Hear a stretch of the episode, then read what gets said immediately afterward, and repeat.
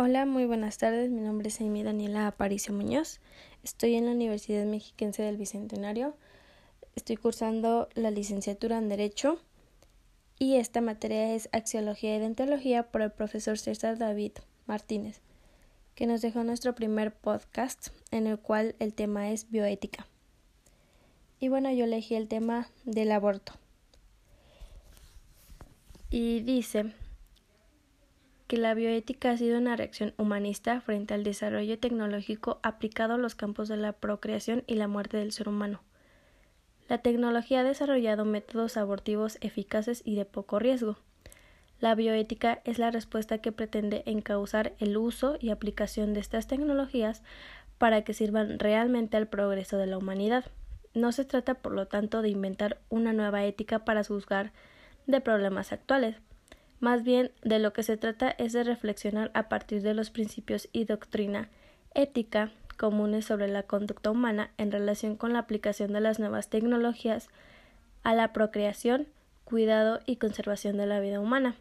Exclaman que es gravemente injusto violar el derecho de propiedad intelectual o patente de un medicamento abortivo y han logrado que los gobiernos de todos los países consigan como delito con penas de prisión y sin derecho a libertad bajo fianza.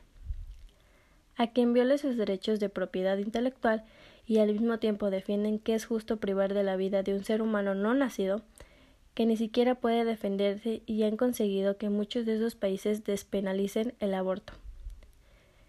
Es esta una clara muestra de lo que es una ética utilitarista. El bien es la promoción del interés económico, el malo que lo obstaculiza el aborto también son actos que perfeccionan o degradan a las personas y a las comunidades, y en consecuencia si son actos que deben estar permitidos, tolerados o prohibidos por el orden jurídico.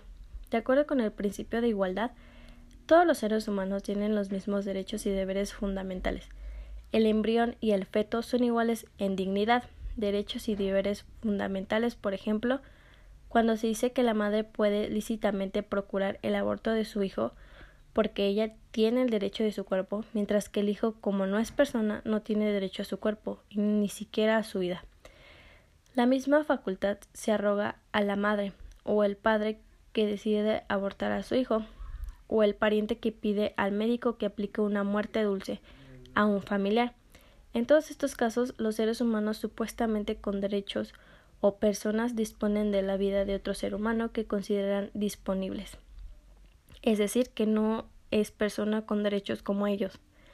El aborto y la destrucción de embriones son actos claramente contrarios a esa prohibición, y como su práctica se ha generalizado y legalizado en los países que antes se llamaban a sí mismos las naciones civilizadas, la misma prohibición ha quedado debilitada al admitirse casos de seres humanos inocentes, los fetos, los embriones, que pueden ser impunemente asesinados. Si se admite que es lícito matar a un ser humano inocente con mayor razón, debe admitirse que también puede quitar la vida a otros, se la puede quitar a sí mismo.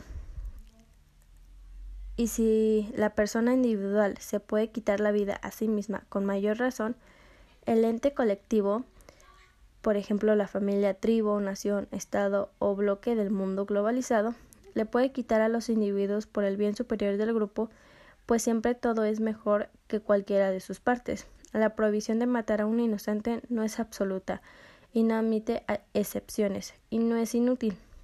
Sintetizando en pocas palabras los principios que debe tomar en cuenta la bioética, se puede decir que se reduce a esta fórmula no matar a un inocente ni reproducción sin matrimonio ni reproducción sin acto conyugal.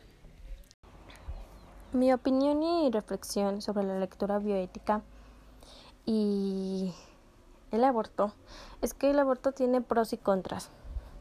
Yo estoy a favor del aborto siempre y cuando sea necesario, siempre y cuando sea por un abuso sexual, por una violación, yo estoy a favor de eso porque luego hay, hay casos en los que las niñas o mujeres que son violadas no quieren a los niños, empiezan a odiarlos si los tienen.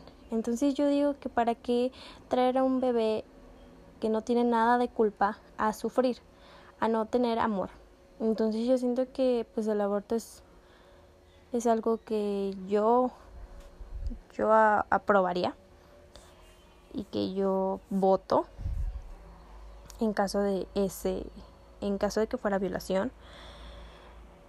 Hay niñas de menor edad que empiezan a tener relaciones sexuales pero hay niños que ya saben más que los adultos que ya saben muchas más cosas. Entonces los niños ya saben a qué se meten empezando a tener relaciones sexuales. Entonces yo digo que es tener mejor una educación sexual, que sepan cómo cuidarse, que sepan usar anticonceptivos, aunque a veces los anticonceptivos pues no son tan 100% eficaces, pero pues cuidarse, ¿no? Empezar a saber cómo cuidarse. Porque a temprana edad muchas niñas empiezan a tener bebés, no terminan sus estudios, empiezan a trabajar, los bebés con quien se quedan no tienen atención, los ponen a vender. Hay muchos casos de niños que he visto que empiezan a vender en las vías del tren, con calor, frío, lluvia, los dejan ahí. No sabemos si comen, no sabemos si duermen bien. O sea, eso es traerlos a sufrir al mundo también, en mi opinión. Yo digo que si no sabes cómo cuidarlos, cómo mantenerlos, pues mi opinión sea esa, no traerlos a sufrir. Y, o sea, decidí por una vida a futuro del niño, yo sí pensaría en el aborto. En saber que no quiero hacer sufrir a un niño que no puedo mantener, que no puedo tenerlo bien. Y sería mejor esa opción del aborto. Y esa es mi, mi reflexión. Yo estoy a favor del aborto siempre y cuando sea necesario. Y eso es todo. Muchas gracias, profesor. Gracias por su atención.